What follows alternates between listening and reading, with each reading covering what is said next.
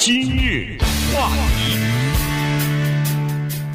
欢迎收听由钟迅和高宁为你主持的今日话题。佛罗里达州啊，他们是通过了一个法案啊，这个州的法案呢是说允许州的这个呃鉴保公司啊，这个各种各样的政府机构啊，从加拿大进口处方药物啊。这个方案呢，呃，在。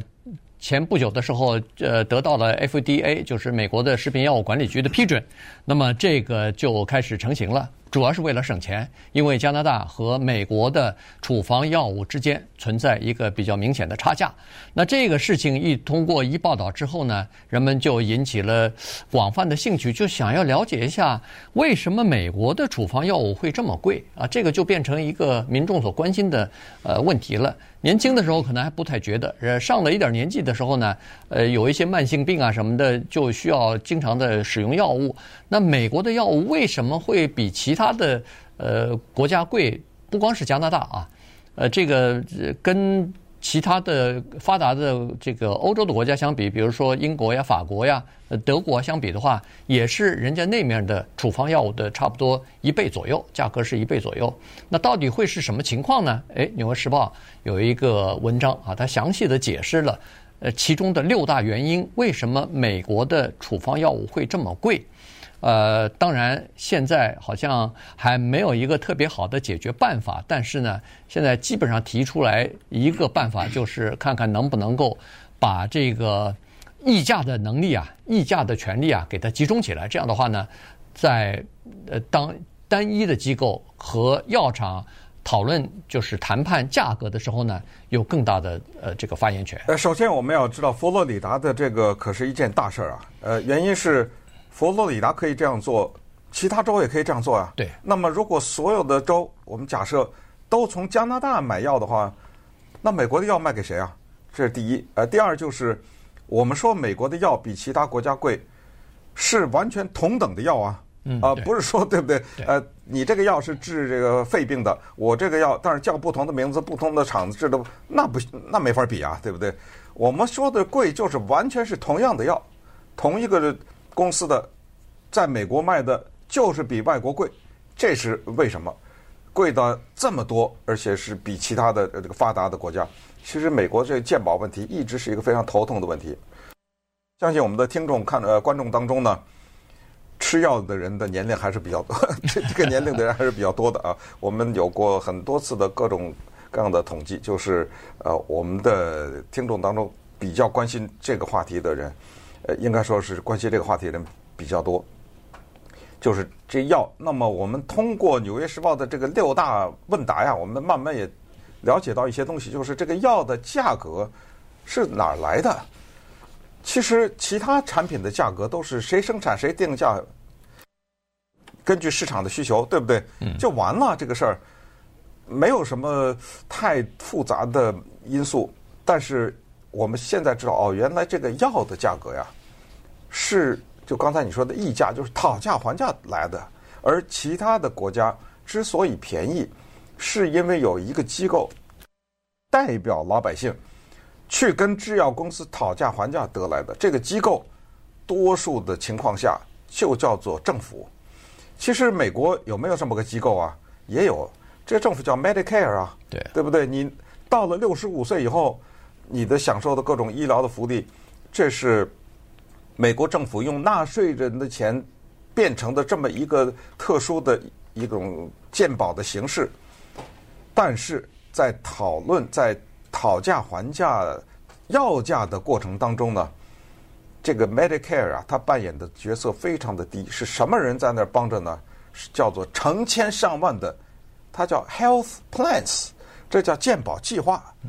这大家都知道的什么中心呐、啊、计划呀，啊对，全是这些人呢。他们去跟制药公司谈，你想，当谈的人多了的话，你越多一个，你那个筹码就越低呀。对，呃，就就就是你谈的这个能力越低，直到二零二二年，这是拜登呢，大家还记得吗？他当时推出来一个叫做呃通货膨胀叫做减缓计划吧，啊，inflation。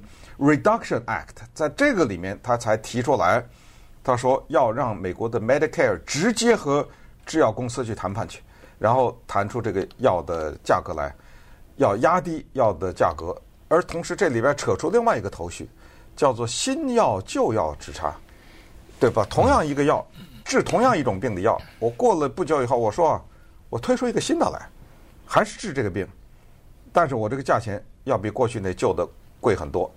在这个问题上呢，其他的一些国家呢，它有一个评估的机制，它就评估说，好，你这个新的药同样治这个病啊，你这个新的药比过去那个贵一百块钱，那我来看一看这个效果，最后经过专家的审核说不值，嗯，那怎么样？我不要，我就还用那旧的，对，就拒绝，不不让你不让你这个用这个贵的价格上市，你如果要是想上市也可以，但是要参考。前面的那个药的相同效力的那个药的价格啊，不能说是你随便定价。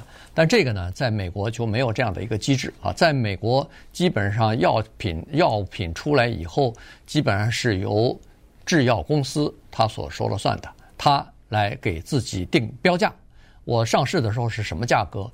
呃，我说什么就是什么。当然，刚才说了，你是可以通过一个大的买主来跟你讨价还价的，但是问题。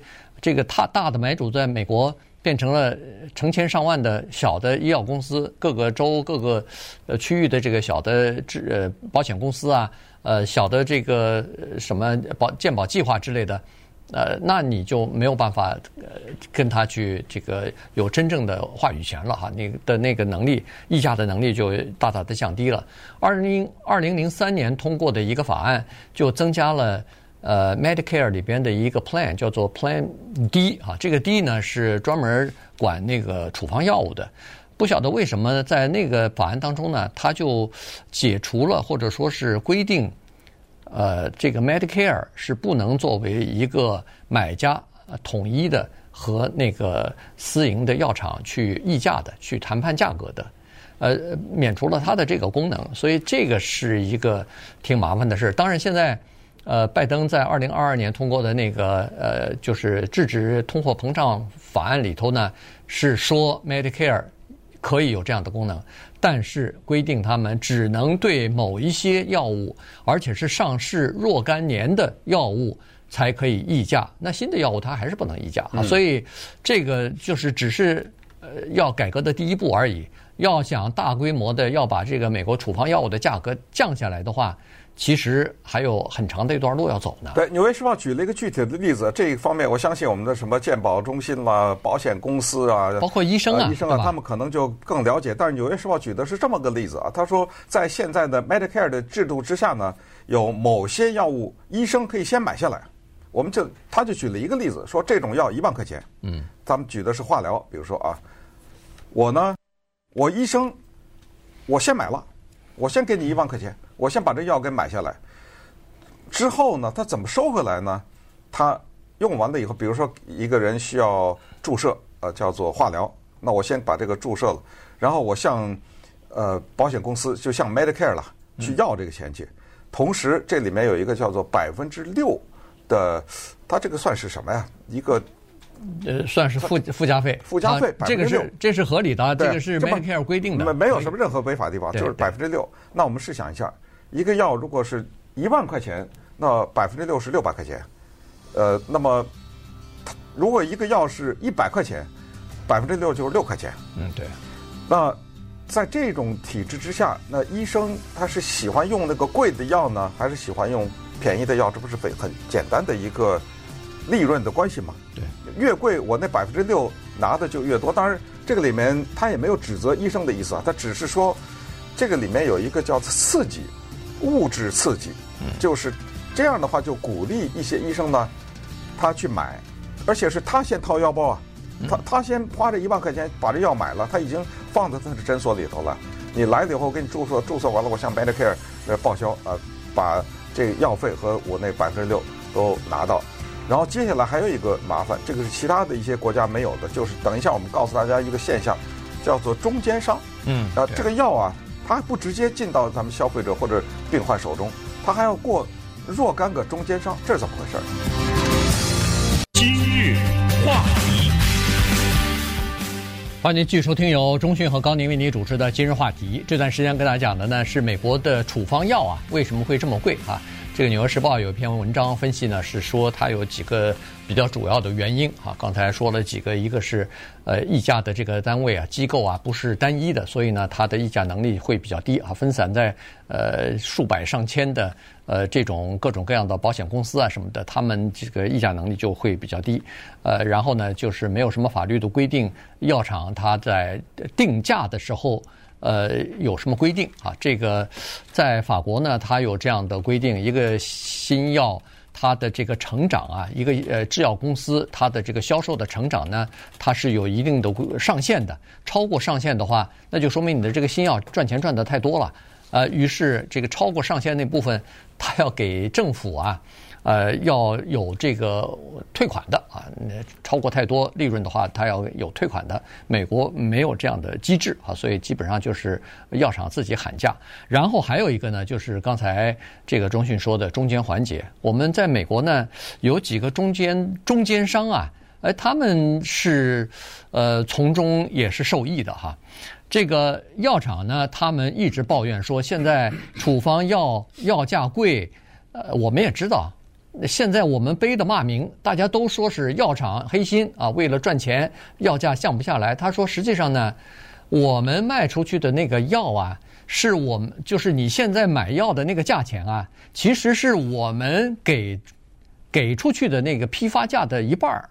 也就是说，我们的利润只有你说的那个一半儿。你现在比如说某一种药，你要付一千块钱，实际上我们卖出去的只有五百。